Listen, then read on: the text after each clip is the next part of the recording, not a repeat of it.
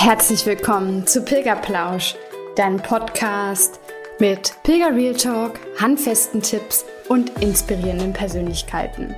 Ich bin Denise und als leidenschaftliche Pilgerin, Pilgerbegleiterin und Coach zeige ich dir, wie das Pilgern dich nachhaltig verändern kann. Wenn du ready bist, dann lass uns losgehen.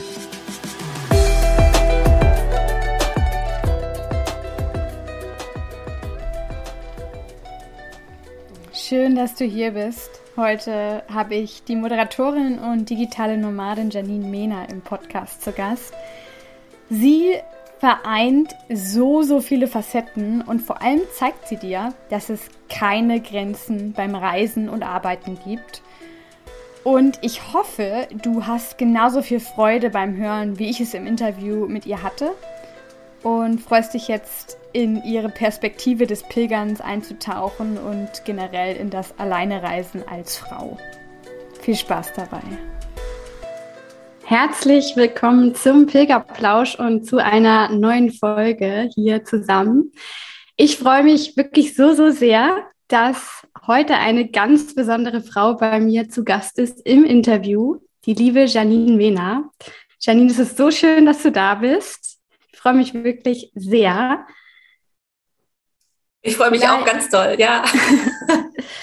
Vielleicht magst du dich am Anfang mal kurz vorstellen, wer du überhaupt so bist, was du so machst, damit die Hörer einen kleinen Einblick bekommen. Mhm. Als Yogi äh, sagt man ja auch, alles, was nach Ich bin kommt, ist, ist schon eine Ausgrenzung, weil man ja im, im Grunde gar nicht alles aufzählen kann und sich von anderen Sachen trennt und löst. Ähm, Sehr wahr. Ja, im Grunde. Ich bin, äh, wie du gerade gesagt hast, Gianni Mena. Ich bin Moderatorin und Journalistin, gehe meinem Traumberuf nach. Und wenn ich nicht gerade auf der Bühne oder vor Kameras stehe, bin ich mit meinem Van unterwegs. Ähm, also im Campervan als digitale Nomadin. Mit dabei ist mein Reisekater Flynn. Und dazu schreibe ich gerade ein Buch. Das ist äh, ein ganz großes Herzensprojekt, beziehungsweise das Buch kommt ganz, ganz frisch raus. Und ähm, zum anderen gebe ich mittlerweile auch äh, Rhetorik-Workshops und äh, ich habe letztes Jahr auch eine Yogalehrerausbildung gemacht. Und natürlich bin ich den Camino gelaufen. Yes, so schön, so schön vielseitig. Ich liebe ja solche Menschen, die so viele verschiedene Anteile und Perspektiven in sich vereinen. Und so haben wir auch zueinander gefunden. Und du hast es gerade schon angesprochen, du bist auch Pilgerin. Und da wollen wir natürlich heute ein bisschen drüber sprechen, hier im Pilgerplausch. Und ich glaube, dir geht es ähnlich. Ich finde ja, beim Pilgern ist es so, dass es vor dem ersten Pilgerabenteuer, da gibt es immer so ein, wie war ich davor und wie war ich danach. Mhm. Und vielleicht wollen wir mal so zu dem Moment zurückgehen. Lass uns mal so auf die Zeitachse schauen, zu dem Moment, wo Janine damals die Entscheidung getroffen hat, ich gehe jetzt los, ich gehe jetzt pilgern. Vielleicht nimmst du uns da mal ein bisschen mit. Wann war das? Wie, äh, ja, wie warst du damals? Wie hast du dich gefühlt? Erzähl uns einfach mal ein bisschen was davon. Hm. Ja, total gern. Ich bin 2019 im Sommer gepilgert. Äh, Im Grunde wollte ich mein Leben lang den Jakobsweg laufen, aber es hat irgendwie nie so richtig gepasst. Ich bin aber auch eine Nomadin, ähm, das heißt, ich jogge total gern. Ich bin mehrere Male Halbmarathon gerannt und Marathon und habe mir das auch körperlich zugetraut. Und ich war sehr lange mit meinem ehemaligen, also mit meinem damaligen Partner zusammen. Wir waren zehn Jahre zusammen und hatten uns dann getrennt. Und es war aber schon der nächste Urlaub, der war schon geplant. Also wir haben uns kurz vor dem Urlaub getrennt. Es sollte nach Südamerika gehen. Und er ist dann auch nach Südamerika geflogen. Also wir hatten das schon gebucht. Also zumindest die Hinflüge hatten wir gebucht. Ähm, wir waren auch immer so, dass wir einfach äh, uns haben treiben lassen. Also deswegen nichts weiter gebucht. Und dann habe ich überlegt, oh, fliegst du jetzt noch mit nach Südamerika oder nicht? Ähm, aber ich dachte, nee, also Südamerika, ich glaube, emotional bin ich da überhaupt nicht in der Lage. Aber ich hatte ja dann auch ganz viel Zeit und dann dachte ich, ja, doch. Also ich glaube einfach jetzt ähm, den Flug buchen und äh, den Camino laufen mit einem Rucksack auf dem Rücken. Ich habe meinen Körper, ich habe meine Beine und ich laufe einfach los. Und dann hatte ich damals sogar auch noch witzigerweise, es gibt ja keine Zufälle, einen spanischen Auftraggeber und alles hat mich dann irgendwie nach Spanien gezogen. Und da wusste ich dann, jetzt geht's los. So schön, total schön, wie du dahin gefunden hast. Das heißt, ähm, wie lange hast du ungefähr von dem Moment, ähm, wo quasi du gesagt bekommen hast, okay, hier jetzt die Trennung, wir fliegen nicht zusammen nach Südamerika, bis zum Startpunkt, wo du dann das erste Mal den Fuß auf den Jakobsweg gesetzt hast? Wie lange war das ungefähr, so der Zeitraum? Ah, das ging sehr schnell bei mir. Also das war, glaube ich, nicht mal eine Woche. Ich glaube, das waren. Ah, fünf Tage oder so. Also nicht große Vorbereitung aber dennoch habe ich es mir zugetraut, weil ich auch ganz viele Urlaube als Backpackerin gemacht habe. Also das mhm. heißt, so mit wenig, ähm, mit wenig äh, äh, Gepäck und so auskommen. Ähm, das habe ich mir schon alles zugetraut und auch körperlich, wie gesagt. Äh, aber dennoch bin ich dann auch noch mal fix irgendwie los und habe äh, mir tatsächlich so einen schönen Pilgerrucksack auch geholt und ähm, noch so einen, so einen ganz dünnen Schlafsack, also einfach alles nochmal irgendwie so in Kleinformat und Dünnformat und äh, habe eben auch so ein paar Blogs gelesen, was kann man so machen, etc. Und dann natürlich den Flug gebucht und mir noch einen Reiseführer äh, gekauft von Rota und dann ging es los also ich bin gerade echt baff, weil das hattest du ja noch nicht erzählt, dass das wirklich nur eine Woche war von dem ja. Zeitpunkt her, bis ja. du dann los bist, weil ich höre von ganz vielen Leuten, dass die ihre, ähm, ihren Pilgerweg einfach extrem lang vorplanen. Und mhm. äh, ich gehöre da auch nicht zu. Also ich entscheide mich auch eher spontan, aber so spontan, das erste Pilgerabenteuer war es dann doch nicht bei mir. Und deswegen ähm, glaube ich, bist du halt gerade echt ein sehr, sehr gutes Vorbild für die, die ja, sich vielleicht auch schon immer mal gedacht haben, wird gern los und dann vielleicht irgendeine, ja, irgendein Ereignis im Leben, so wie bei mhm. dir, vielleicht stattfindet, sodass man auch sagen kann, hey, ich kann, ich kann eigentlich sofort morgen los oder mhm. vielleicht in der Woche. Mhm. Toll. Ähm, mich würde jetzt noch total interessieren, was damals so deine ja, Erwartungen waren. Also ähm, vielleicht ja auch gerade in Bezug auf diese Trennung, warum ähm, bist du dann los? Was hast du dir auch erwartet? Also klar, du hast den Traum gehabt, Jakobsweg, ähm, so ging es mir damals auch, aber irgendwie schürt man ja auch ein bisschen Erwartungen an, an diese, dieses Abenteuer. Kannst du dich da noch daran erinnern, was damals deine waren? Also ich wollte auf jeden Fall Klarheit für mich finden und ja, im Grunde meinen Gefühlen nachgehen und einfach für mich sein. Und äh, in einer gewissen Art und Weise erwartet habe ich, dass da ganz viele Menschen hochreligiös sind, was mhm. äh, nicht so war. Also ich habe schon, ich habe schon ganz äh, ähm, ja, russisch-orthodoxe Menschen kennengelernt, also die wirklich sehr gläubig sind äh, und auch natürlich einige Spanier und ganz viele andere Nationen. Ähm, aber die meisten waren, oder, oder was heißt die meisten? Also einige waren auch nicht so tiefgläubig. Und das war für mich auch so ein Punkt, weil ich komme aus Ostdeutschland und ich bin atheistisch erzogen. Also natürlich klar in Deutschland äh, geboren, also ein christlich geprägtes Land und wir feiern ja auch christliche Feste. Aber im Grunde gab es so, bei mir und meiner Familie gab es so, Gott und die Kirche gab es nicht so äh, als Verankerung. Und das habe ich mir irgendwo gewünscht oder da irgendwie einen Zugang zu finden. Und äh, das hat auf jeden Fall funktioniert. Eine Freundin von mir, die hatte, die vorher den Jakobsweg gelaufen ist, ein Jahr vorher, die hat mir auch eine Muschel mitgegeben und die hat gesagt, trust the Camino. Das war mein Mantra, was ich damals mitgenommen habe und das trage ich auch bis heute. Trust the Camino. Und das ging tatsächlich auch sofort am ersten Tag auf dem Camino los. Irgendwie dieses Ganze, du folgst den Pfeilen und wenn du mal nicht weiter weißt, wo gehst du hin und so. Und da habe ich mich sofort so heimisch gefühlt und so viel Vertrauen, also, also Gottvertrauen und Vertrauen ins Leben und so gefunden. Ähm, ja, und, und das habe ich gesucht und auch gefunden. Schön. Vielleicht für die Hörer, die äh, das Wort Camino noch nicht so kennen, das ist halt ein sehr gebräuchliches Wort unter den Pilgern. Es ist das spanische Wort für Weg, beziehungsweise sogar auch für den Pilgerweg, Camino de Santiago. Und äh, ich finde das toll, diesen Spruch. Äh, vor allem kannst du den, wie du es ja gesagt hast, super aufs Leben übertragen, mhm. ähm, weil am Ende ist es ja auch dein Lebensweg, den du vertrauen darfst. Ne? Ja. So schön. Und ähm, damals war es so, dass du gesagt hast, äh, diese Spiritualität oder dieses, ähm, ja, diese Verbindung irgendwie mit Gott zu erfahren. Was war vielleicht irgendwie für dich so die, das, das eine, die eine Sache, die du noch so total in Erinnerung hast, die vielleicht da ja irgendwie so ein Umdenken haben stattfinden lassen in dir? Kannst du, gibt es da irgendeinen besonderen Moment oder eine Begegnung vielleicht sogar auch?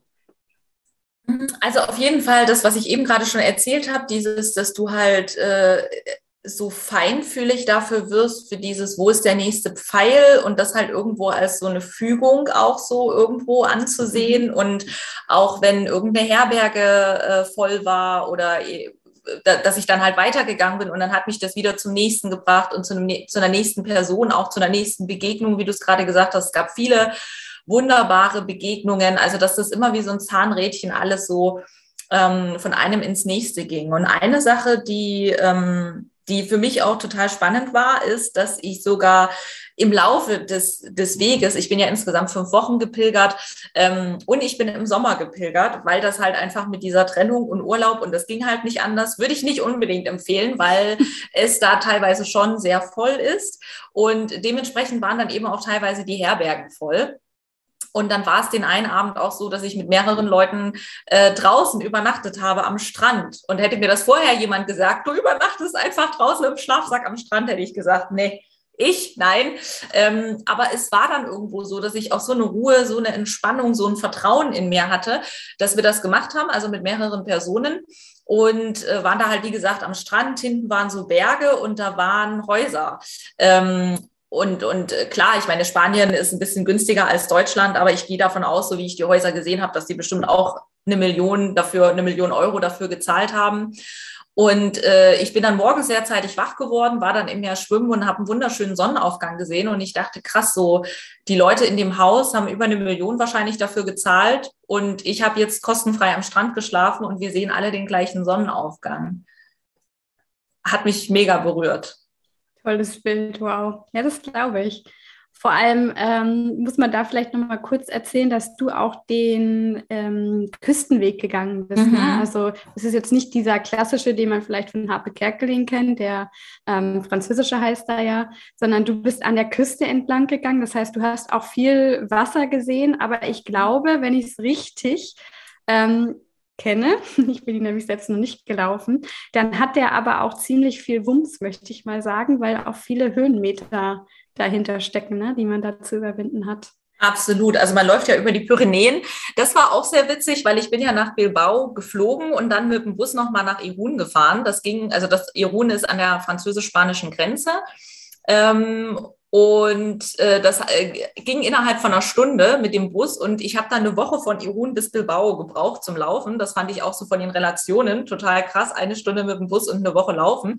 Und ja, tatsächlich, man läuft über die Pyrenäen. Ich kam da auch an und habe dann die Berge gesehen und äh, einer sagte auch, und da willst du jetzt drüber. Und ich dachte, wer hatte bitte diese Idee?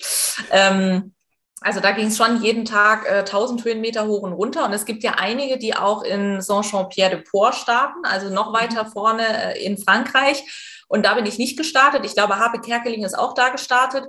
Und da geht es am Anfang, glaube ich, sogar 1800 Höhenmeter, also noch mal mehr.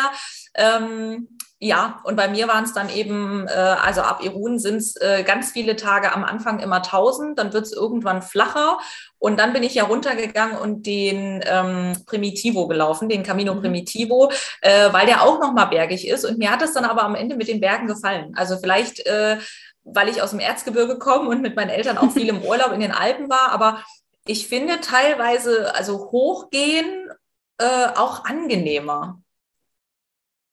Mhm. Man muss natürlich irgendwie wieder runter ne, und dann halt auf die Knie achten. Ja, ja. Das finde ich jetzt aber auch sehr spannend, weil dann ist es scheinbar echt auch ein, ein sehr, ähm, sehr anderer Weg als der französische, den ich gelaufen bin. Ich meine, ich bin ihn nicht von Saint-Jean-Pierre-de-Port gelaufen, aber ich hatte den Weg auf jeden Fall jetzt nicht als so bergig in Erinnerung. Und das darf ich auch sagen, als Nordlicht. Hm. Deswegen ähm, spannend. Das heißt, du bist aber gut mit diesen Belastungen dann klargekommen, auch weil du ja, ich meine, du hast gesagt, du bist schon Halbmarathon gelaufen, bist äh, sportlich, bist äh, Yoga-Lehrerin ja sogar auch. Ne? Mhm. Also von daher ist es für dich von den Belastungen her alles easy gewesen, oder? Also was heißt easy, aber. Ja, ja, ja easy. Ich wollte gerade sagen, easy. Also es ist machbar auf jeden Fall. Easy, easy würde ich nicht sagen. Ich weiß auch noch damals, dass die Leute gesagt haben, dann irgendwie, ich habe versucht, mein Handy auf wegzulegen, aber man guckt ja dann doch mal rein und dass dann Leute immer gesagt haben, schön Urlaub. Und da habe ich immer gesagt, ne, es gibt Arbeit, es gibt Urlaub und es gibt den Camino. also es, äh, in mir ist so viel passiert und auch körperlich äh, war das schon alles machbar, aber schon anstrengend. Und äh, auch so gegen Ende, ähm, ich habe übrigens kein Magnesium gegessen. Ich weiß nicht, wie, wie du das siehst. Ich persönlich habe dann am Ende Magnesium genommen und würde es auch empfehlen. Das habe ich am Anfang nicht gemacht. Das habe ich dann irgendwann auch in den Muskeln gemerkt. Und am Ende hatte ich dann, oder so kurz vorm Ende hatte ich dann irgendwie so alles. Also ich hatte, ich hatte Blasen und ich hatte äh, so ein bisschen Nacken und ein bisschen Schulter und ein bisschen Rücken und das hatten irgendwie auch viele andere. Also es war dann so ein bisschen alles und irgendwie äh, doch viel Körper. Also ich war dann auch irgendwie froh, dass dann, äh, wenn es dann körperlich mal wieder ein bisschen weniger wurde. Also es war insgesamt schon, ja, sportlich. Ja, aber das heißt, du hast das Körperliche eher zum Ende hin gehabt? Ja. Weil ich finde es spannend, es gibt eigentlich immer so ein Sprichwort unter Pilgern, ich weiß nicht, ob dir das schon äh, unter die Augen unter den Weg gelaufen ist, dass ähm, man sagt, so das erste Drittel, also wirklich ab dem Moment, wo du den Fuß auf den Weg setzt, dass so das erste Drittel eigentlich das Körperliche ist, ne? Und ähm, dann halt der Kopf einsetzt, so, warum mache ich den Mist hier mm. eigentlich? Und das dann am Ende so die Seele irgendwie dazukommt und sich auch nochmal zu Wort meldet. Aber mhm. bei dir ist es dann scheinbar nicht so gewesen. Das kann aber tatsächlich an den Höhenmetern und so auch liegen. Ne? Wie gesagt, der mhm. Primitivo, der war ja auch nochmal bergig und so. Und, und ich glaube auch, wie gesagt, diese äh, Magnesium-Geschichte, die hat da vielleicht auch ein bisschen zu beigetragen oder so. Aber ja, also äh, ich weiß aber, was du meinst mit dem eher so das erste Drittel. Aber die Seele, die war bei mir immer mit dabei. sehr gut, sehr wichtig. Ja, und äh, du hast es auch erzählt mit der Nacht am Strand. Äh, ein richtig tolles Erlebnis. Ich glaube, das wird man auch äh, nicht vergessen. Das wirst du nicht mhm. vergessen. Mhm. Und das mhm. finde ich auch das Schöne am Pilgern, dass man da wirklich noch lange von zehren ja. kann. Aber du hast es auch erwähnt, dass in der Nacht, äh, beziehungsweise vorher du dir das niemals erträumt hättest, dass dir das mal passiert. Und ähm, ich glaube, dass man da auch so ein bisschen zu den Ängsten mal gucken darf. Und da würde mich bei dir mal interessieren, hast du vorher irgendwie Angst gehabt? Ich meine, du hattest nur noch eine Woche Zeit, vielleicht konnten sich in der Zeit gar nicht so viele Ängste zeigen. Aber wenn ja, was war dann vielleicht auch deine größte Angst? Und war es vielleicht sogar auch die Angst, dass du allein als Frau unterwegs äh, ähm, warst? Weil das ist natürlich auch oft eine Frage, die ich von mhm. Frauen gestellt bekomme. Mhm.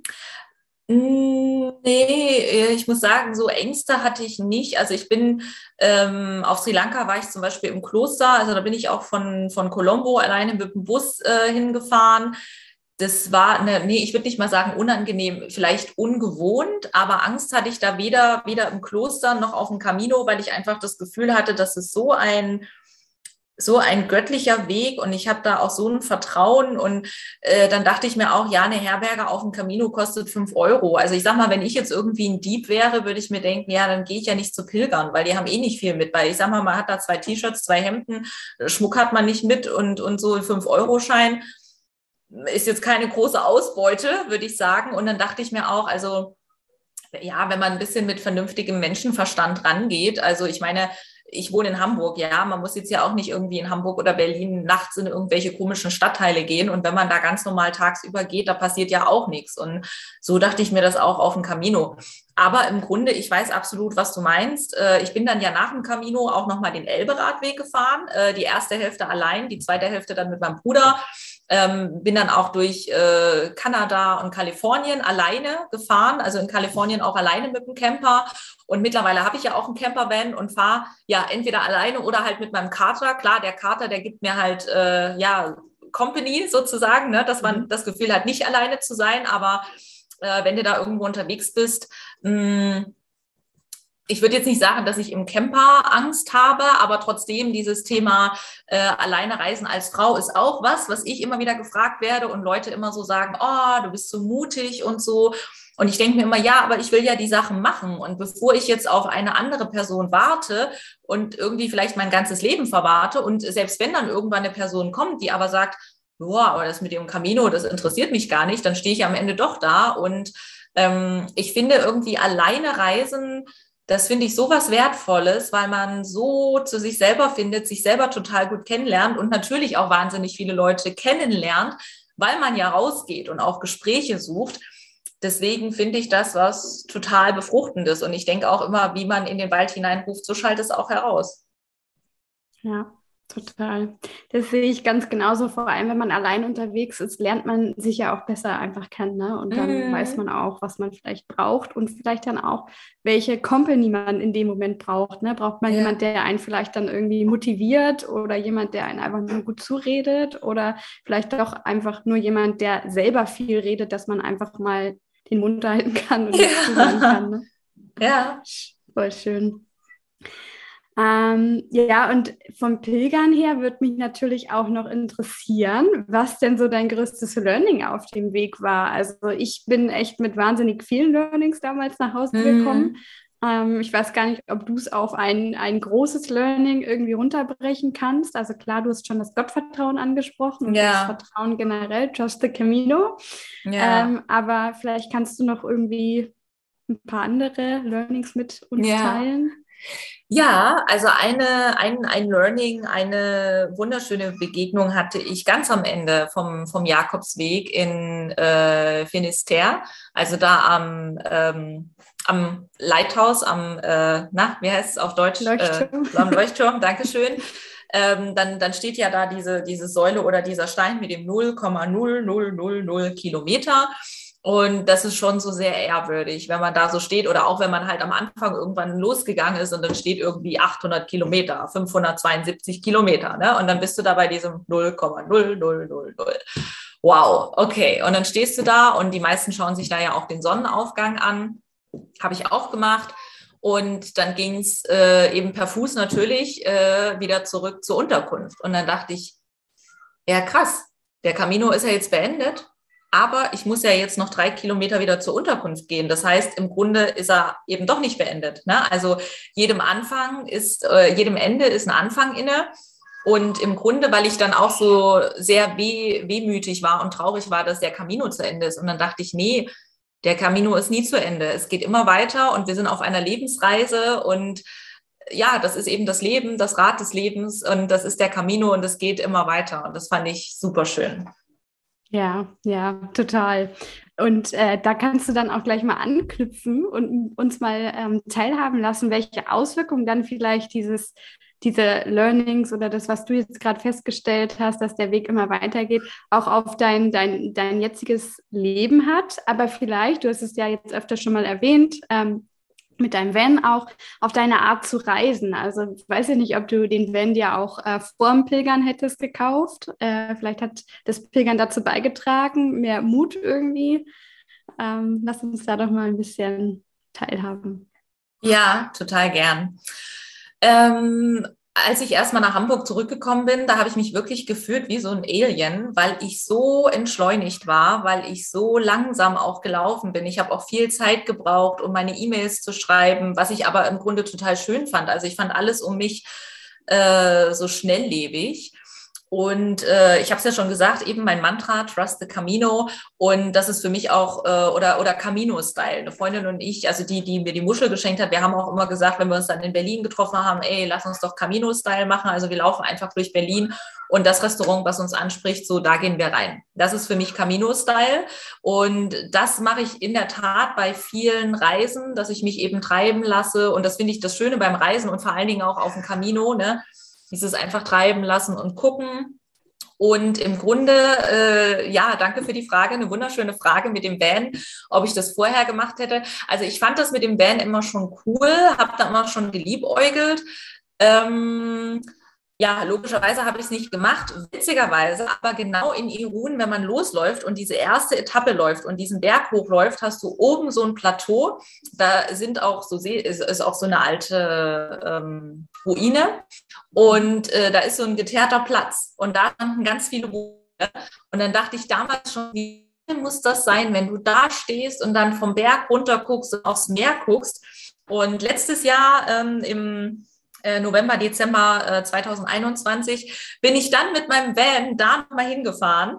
Und äh, das, das war für mich auch nochmal so nach Hause kommen. Und jetzt habe ich es geschafft. Und jetzt habe ich den Van und Flynn, also mein Kater war dabei. Und dann bin ich auch diese erste Etappe nochmal gelaufen, was ein, was ein großartiges Gefühl war. Und äh, mit meiner ersten Tour vor zwei Jahren mit dem Van bin ich ja auch nach Spanien gefahren, nach Malaga. Und dann kam eben der, der tiefste Lockdown. Und ich bin ja in Spanien geblieben. in Malaga auf dem Campingplatz und da hat sich eine wunderbare Community ergeben. Und das haben, ich meine, kein Mensch wusste ja, was passiert, ne? wo geht das mhm. hin, etc. Und alle haben auch zu mir gesagt, komm zurück, komm nach Hause, komm nach Deutschland und so. Und ich habe gesagt, das kann nicht sein, dass ich äh, in Van suche und ganz schnell einen finde und den anmelde und meinen ersten Job in München habe und durch Frankreich fahre und durch Spanien fahre und jetzt soll ich hier sein, in Spanien anschlagen und umdrehen und zurückfahren. Das kann nicht sein. Und dann habe ich mich äh, dazu entschlossen, da zu bleiben, was auch eine der besten Entscheidungen meines Lebens war. Und in dieser ganzen Zeit, wo ja auch ganz viele Menschen so viel Angst hatten, habe ich es irgendwie geschafft, trotzdem Mut zu fassen und zu sagen, das hat alles seinen Sinn. Und ich konnte mich da in Spanien auf mein Meditationskissen setzen und meditieren. Und da habe ich immer gesagt, hätte ich den, wenn ich den Camino nicht gelaufen wäre, hätte ich das nicht machen können. Aber ich habe so dieses Vertrauen ins Leben gefunden. Äh, also das hat mir der Camino so mitgegeben. Schön. Ich finde es so schön, dass du die gleichen Erfahrungen oder ähnliche Erfahrungen gemacht hast, weil bei mir war es ja mit dem Vertrauen damals auch so und vor allem mit der Intuition. Ne? Also, mhm. ähm, wie du gesagt hast, alle anderen, die vielleicht dieses Vertrauen noch nicht so gefunden haben im Leben oder einfach andere Ansichten haben, die, die dich vielleicht auch so ein bisschen überreden wollten, hey, jetzt äh, komm doch nach Hause, vielleicht auch ihre Angst irgendwie auf dich übertragen haben ja. oder es zumindest wollten, finde ich sehr spannend, dass du dann doch bei deinen, ja, im, im Herzen Herzen geblieben bist, der Intuition trotzdem gelauscht hast und dass dann so schöne Dinge dabei rausgekommen sind. Also toll. Ja, ja, ja, ja, danke. Ja, ja. Sehr schön, vor allem auch mit dem Van und der Gemeinschaft, die sich da gebildet hat. Ne? Ich glaube, auch für dich ja mit deinem, mit deinem Job als Moderatorin war es sicherlich auch keine einfache Zeit. Ne? Also da hättest du leicht, sage ich mal, auch sehr in diese Angstspirale abrutschen können. Ne? Auf jeden Fall. Also klar, das war natürlich ein Thema. Ne? Also 2019, im, im Jahr, wo ich gepilgert bin, das war mein äh, umsatzstärkstes Jahr und, und das äh, Auftragsbuch für 2020, das war komplett voll. Und dann bist du da halt in Spanien, also bis ich dann da war und äh, machst halt dein E-Mail-Postfach raus äh, auf und äh, es ist halt alles weg, ne? Alles, alles, die ganzen Jobs weg. Ähm, das ist natürlich schwierig, ja. Äh, aber trotzdem habe ich mir gesagt, ja, gut, aber auch wenn ich jetzt nach Hause fahre, das ändert auch nichts an der Situation. Und ich war im Grunde immer so, ich ähm, habe mein Abi gemacht, bin dann mit 18 nach Hamburg gegangen, war auf der Musicalschule. Ähm, das hatte ja damals dann nicht funktioniert. Ich wurde dann nach zwei Jahren rausgekickt. Äh, dann hat die Bank aber gesagt, sie müssen jetzt sofort den Kredit zurückzahlen. Also ich habe in Hamburg gewohnt, hatte eine private Krankenversicherung, musste meine Hamburger Miete zahlen und musste den Kredit zurückzahlen. Und es war halt immer irgendwie machen, machen, powern, powern und so. Ich bin zwar in meinem Leben viel gereist, aber trotzdem war das immer so Business. Ich bin selbstständig, ich habe noch ein Fernstudium gemacht, ich habe noch ein Volo gemacht und es war immer irgendwie Power, Power, Power. Und äh, dieser Moment da in Spanien, das war der Moment in meinem Leben, wo ich gesagt habe, ich bin einfach hier. Ich setze mich jetzt einfach auf das Kissen. Ich kann im Moment nichts machen, außer meditieren und zu mir selbst finden und Liebe in die Welt raussenden, genau wie jetzt auch in der aktuellen Situation. Das ist vielleicht das, wo wir am meisten helfen können. Mhm. Äh, und deswegen habe ich gesagt, dass, also meine Seele hat das so gebraucht, einfach mal dieses, ich bin jetzt einfach hier. Und wir waren dann auch da in Malaga auf dem Campingplatz. Wir waren so kreativ, also wir hatten eine multinationale Community, wir haben fast jeden Tag Yoga gemacht. Wir haben dann so äh, Makramee-Bänder ähm, geknüpft, wir haben gemalt, wir haben fast jeden Tag gekocht. Ich habe den Spaniern dann ein bisschen Englisch beigebracht. Jeder hat was in die Community eingebracht, alle haben sich gegenseitig geholfen. Ähm, äh, ja, wir waren da halt zwei Monate zusammen. Das war halt wirklich irgendwo wie meine, wie meine Familie ne, zu der Zeit. Und, äh, und ich habe eben angefangen, darüber dann einen Blog zu schreiben, wo eben jetzt gerade aktuell auch mein Buch entsteht. Also ganz viele kreative Prozesse sind da in mir frei geworden, die es halt in einem normalen Workflow so nicht gegeben hätte. Mhm.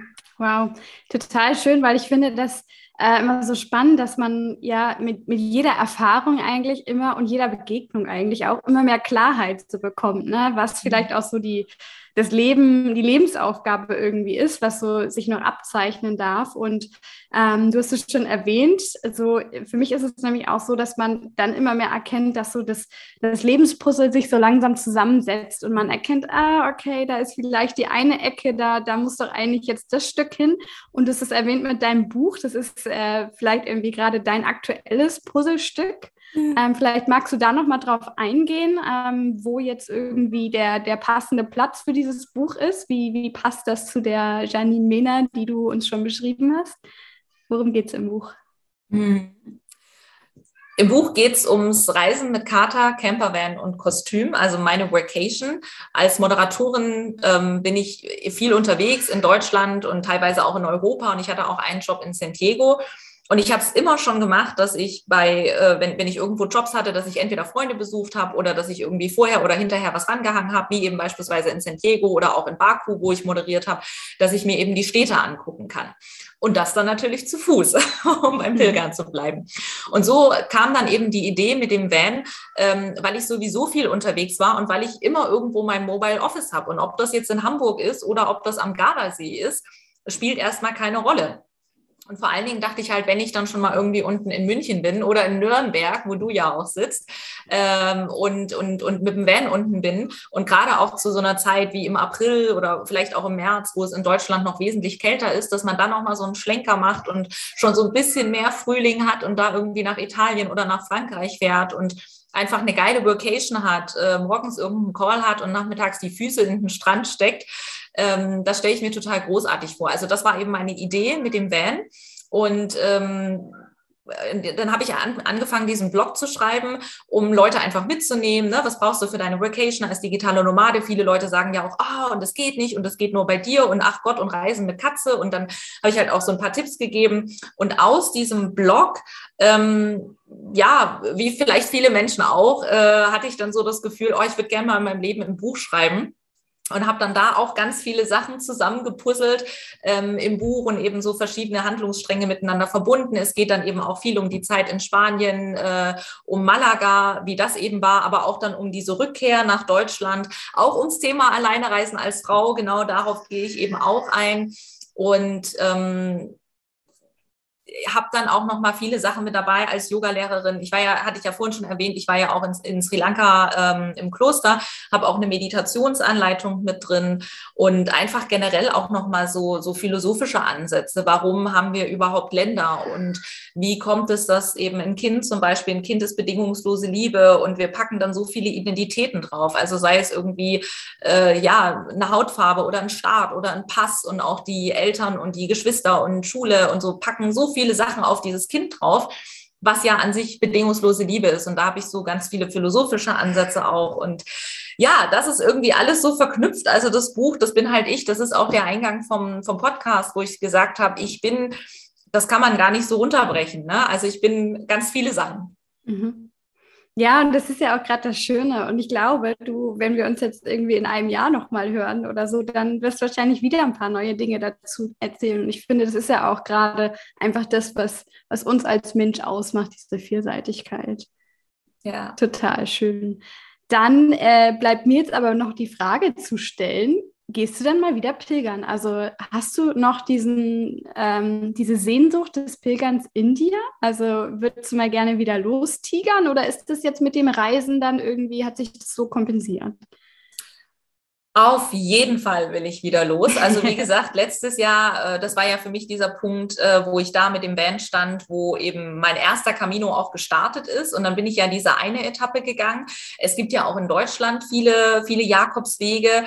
Und da bin ich, sage ich mal, immer irgendwo mal einen Tag gegangen oder habe halt irgendwelche Pilgerstätten, Jakobswegstätten besucht. Ich weiß nicht, ob ich es zeitmäßig irgendwie hinbekomme. Klar, wenn man sich vornimmt schon, aber ob es jetzt gerade aktuell reinpasst, nochmal fünf Wochen zu gehen, zu laufen. Aber definitiv würde ich gerne mal wieder eine Woche gehen oder zwei oder zehn Tage. Und ich finde auch, man ist dann immer so ein, so ein, so ein Gast in der Natur oder ich weiß nicht, ob dir das auch so geht. Das hat am Anfang erstmal auch ein bisschen gedauert, bis ich so ins Pilgern gekommen bin.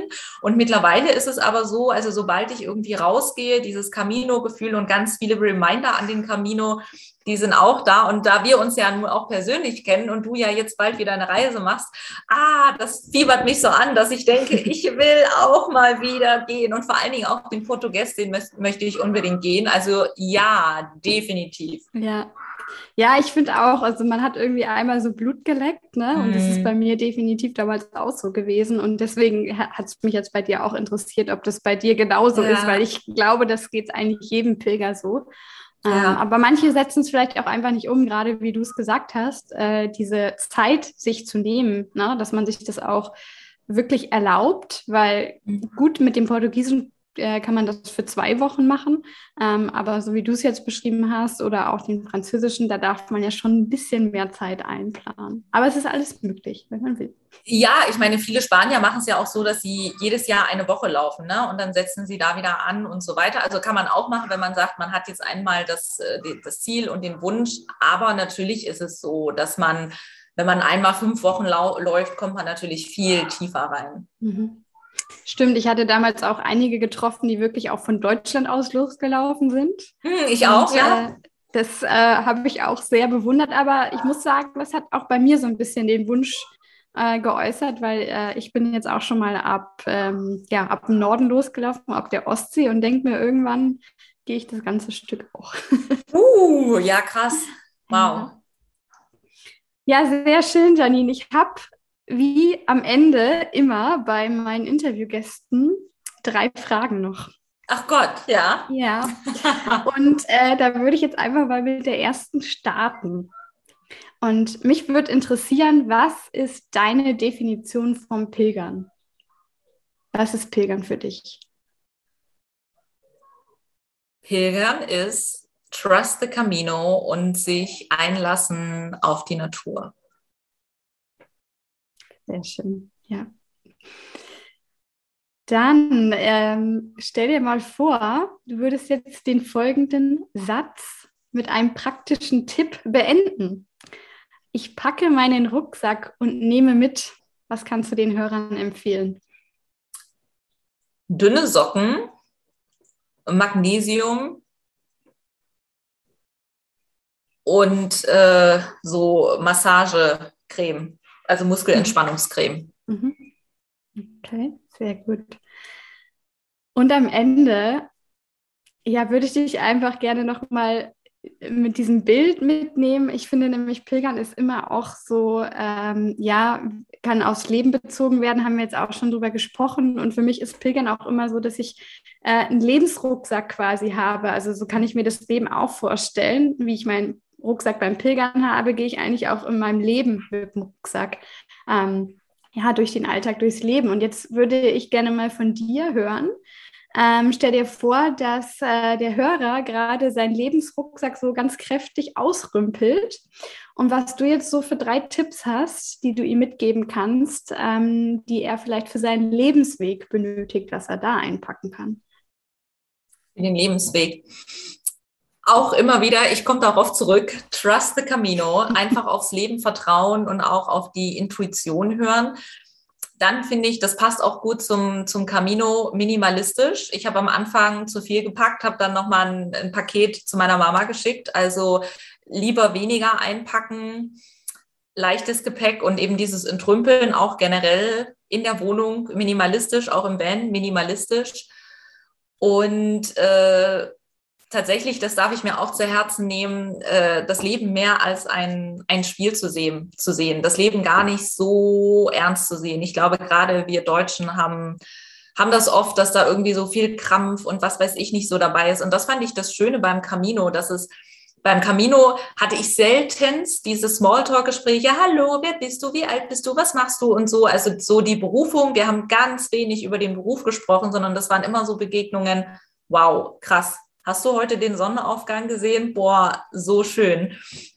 Ähm, im, Im globalen Kontext ist es meistens doch egal, äh, was wir machen und einfach dieses Sein. Da haben wir es wieder. Ich bin, ne? da braucht gar nichts hinterstehen. Ein guter ja. Abschluss, schöner Bogen. Sehr schön. Ja, Janine, dann ähm, sind wir auch schon am Ende. Ich bin ja, einfach super froh und glücklich, dich gehabt zu haben hier in meinem Podcast. Ich hoffe, die Hörer haben einiges mitnehmen können, genauso wie ich. Ich ähm, hast mich auch noch überraschen können, wo wir ja auch schon im Vorwege über viele Dinge gesprochen hatten. Und ja, wer das Buch von Janine lesen möchte, ich werde auf jeden Fall in den Shownotes noch ihren Kontakt und auch ähm, wahrscheinlich den Link zum Buch verlinken. und ja, dann lieben Dank, dass du da warst und bis bald. Danke dir. Buen Camino an dich. Buen Camino. Trust the Camino. Ich finde dieses Mantra wirklich so kraftvoll und hoffe, dass auch du durch diese Folge von Pilgerplausch wieder mehr in dich und in deinen Lebensweg vertrauen kannst. Geh für dich los, denn jeder Schritt zählt. Deine Denise.